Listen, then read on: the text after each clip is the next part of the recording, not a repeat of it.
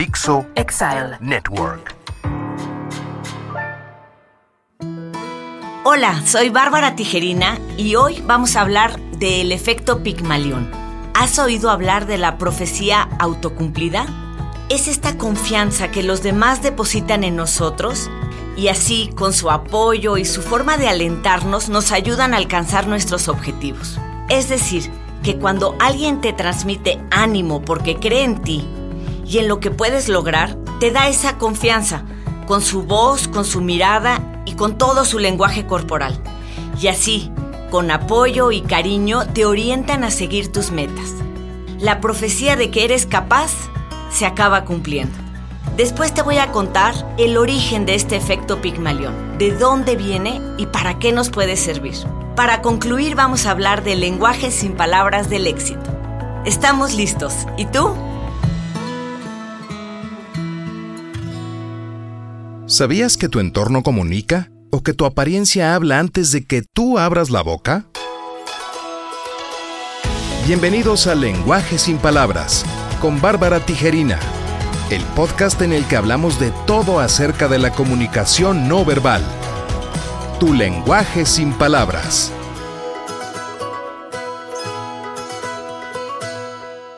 ¿Qué fue lo que pasó con el rey de Chipre? Bueno, el efecto Pigmalión viene de una historia de Ovidio en el libro 10 de Metamorfosis, del rey de Chipre que buscaba una mujer muy bella. Y como no la encontraba, el monarca, que además era muy bueno en las artes de esculpir, creó una mujer ideal en mármol, de la que se acabó quedando profundamente enamorado. Fue entonces cuando la diosa Afrodita impresionada por el amor que le tenía este rey a la figura de mármol, le dio vida a la estatua, que llamó Galatea, la mujer perfecta para Pigmalión, su deseada amante y compañera. Ojo, ¿te fijaste lo que dije? Puso tanto amor. Y sí, puso tanto amor en esa estatua mirándola, soñando con ella, que la convirtió en una mujer. Se casó con ella y, como dicen en los cuentos y leyendas, fueron felices para siempre. Piénsalo, poner ese amor, esa atención en tus hijos, en tus alumnos, en tu equipo de trabajo. Lo que dice el efecto Pigmalión es que cuando creemos en alguien y lo sabemos motivar y alentar y le logramos transmitir nuestra confianza, ayudamos para que pueda alcanzar sus objetivos. Cuando tratas a la gente creyendo en su potencial, obtienes lo mejor de esas personas. ¿Qué tal ese jefe o esa maestra? Seguro te tocó alguien que confiaba en ti y te decía, seguro lo vas a hacer bien, estoy seguro que me vas a sorprender con un trabajo de muy buena calidad. Recuerda, hay que entrenar el músculo de la observación. Tu imagen personal te puede ayudar o perjudicar. ¿Cómo alcanzar tu verdadero potencial? Hablemos por una buena imagen. El efecto Pigmalión es la influencia que puede ejercer las creencias de una persona sobre el rendimiento, conducta, autoimagen, capacidades sobre otra. En 1966, dos investigadores, Rosenthal y Leonor Jacobson, llevaron a cabo un experimento con los maestros. Hicieron una prueba a los niños que realmente no tenía mucha importancia, pero dijeron que la prueba era indicativa de la capacidad intelectual. A los maestros se les dijo que era de esperar que los alumnos que obtuvieran buenos resultados en este test tendrían avances sin precedentes en el transcurso del siguiente año. Lo cierto es que las pruebas no podían predecir tal cosa, pero los resultados que observaron fue que ocho meses después estos niños que habían elegido realmente de una manera aleatoria, habían avanzado intelectualmente mucho más que el resto. ¿Cómo es posible esto? Pues porque estos alumnos fueron tratados como si fueran súper brillantes. Los maestros los miraban, los escuchaban y con su lenguaje no verbal les transmitían confianza. Y finalmente ellos se la creyeron. Pensaban que realmente eran brillantes. Dicen que creer es ver. Cuando tratas a la gente creyendo en su potencial, obtienes lo mejor. Pero cuidado, También existe el pigmalión negativo. Igual puede suceder que cuando tienes malas expectativas y le dices a alguien que claro que no lo va a lograr, pues lo que haces es poner atención solamente en lo que falla. Y así, con cualquier error, reafirmas tus creencias. Hay muchos niños que han dejado de practicar deportes porque alguna maestra o entrenador les dijo, no hombre, es que tú eres malísimo, mejor abandona esto. Cuando tú transmites a los demás que no son buenos y que nunca lo serán, pierden la seguridad y el entusiasmo. Hay personas que sin querer te desmotivan.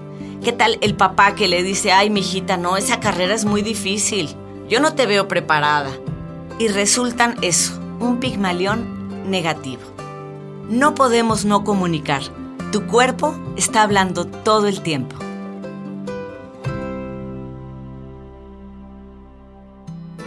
Es el momento de tu crecimiento personal. Todos los que tengan contacto con personas pueden ser un pigmalión positivo o negativo. Si tienes interés en sacar lo mejor de la gente que te rodea, es cuestión de poner buenas expectativas en ellos y demostrarlo escuchando con atención, sonriendo y esperando lo mejor. Tengo una amiga que tiene un consultorio de apoyo a niños con dificultades de aprendizaje. Y ella siempre cuando entrevista a los papás, nota que cuando llegan lo único que hacen es quejarse y decir todo lo que hacen mal sus hijos. Después de que se desahogan, ella les cambia la pregunta y también la perspectiva cuando les dice, ahora dime qué es lo que hace bien, qué es lo que sí hace. Y muchas veces se les llenan los ojos de lágrimas porque se dan cuenta que están o estamos muy atentos a lo malo y poco a todas las cualidades. Entonces empiezan con que, bueno, este niño sí es muy cariñoso, siempre me ayuda o cuida a su hermana. Para ser un pigmalión positivo hay que quitar prejuicios.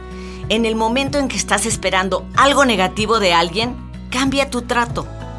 Hay que tener paciencia porque los cambios llevan tiempo y tener esas ganas de que el otro crezca. Hay que buscar el talento de cada quien. Lo ideal es que alguien te anime y que crea en ti, pero si no hay nadie así a tu alrededor o si ya estás grande, tú puedes ser tu propio pigmalión es ese autodiálogo en donde eres benevolente contigo y te dices, no sé, o sea, te metes a un curso de inglés y no lo pasas, puedes decir, no, soy un fracaso, siempre dejo todo a la mitad. O puedes decir, fallé esta vez, pero lo puedo volver a intentar. Es una gran herramienta recordar cuando hayas superado un reto. Si lo lograste una vez, lo puedes volver a hacer. Y algo muy importante es actuar, no solo soñar. Para que algo ocurra, tú tienes que hacer algo. Nadie va a llegar a tocar la puerta de tu casa a ver si quieres trabajar. Y ojo, cuidado con ponerte un reto que no depende de ti. Como cuando vas a esa entrevista de trabajo y dices, seguro lo consigo porque lo consigo. Bueno, eso realmente no depende de ti. Puede haber personas más preparadas, no sabemos bien qué valore el entrevistador y eso sería muy frustrante. Lo que no está bajo tu control no depende de ti ni de tu desempeño. Cuidado con el lenguaje interno tóxico. Simplemente de una manera realista decir, no lo logré porque no estaba preparada o porque había una candidata mejor. Es importante ser un pigmalión sincero no puedes proyectar cosas que no crees que tu hijo o tu alumno o tu compañero pueda lograr. Cuidado con inflar la autoestima con mentiras. Ay no, mijito, tú eres lo máximo. No hay nadie como tú. Hay que ser un observador. ¿Qué tiene esta persona de talento que yo pueda potenciar? Como decía Henry Ford, tanto si piensas que puedes como si piensas que no puedes, estás en lo cierto. Gracias por interesarte en este apasionante tema. Te invito a seguirme en mis redes sociales. Soy arroba Bartige en Twitter, arroba Bartige sin palabras en Instagram y Bárbara Tijerina en Facebook. Y en mi página www.lenguajesinpalabras.mx. Espero tus comentarios. Esto fue Lenguaje sin palabras.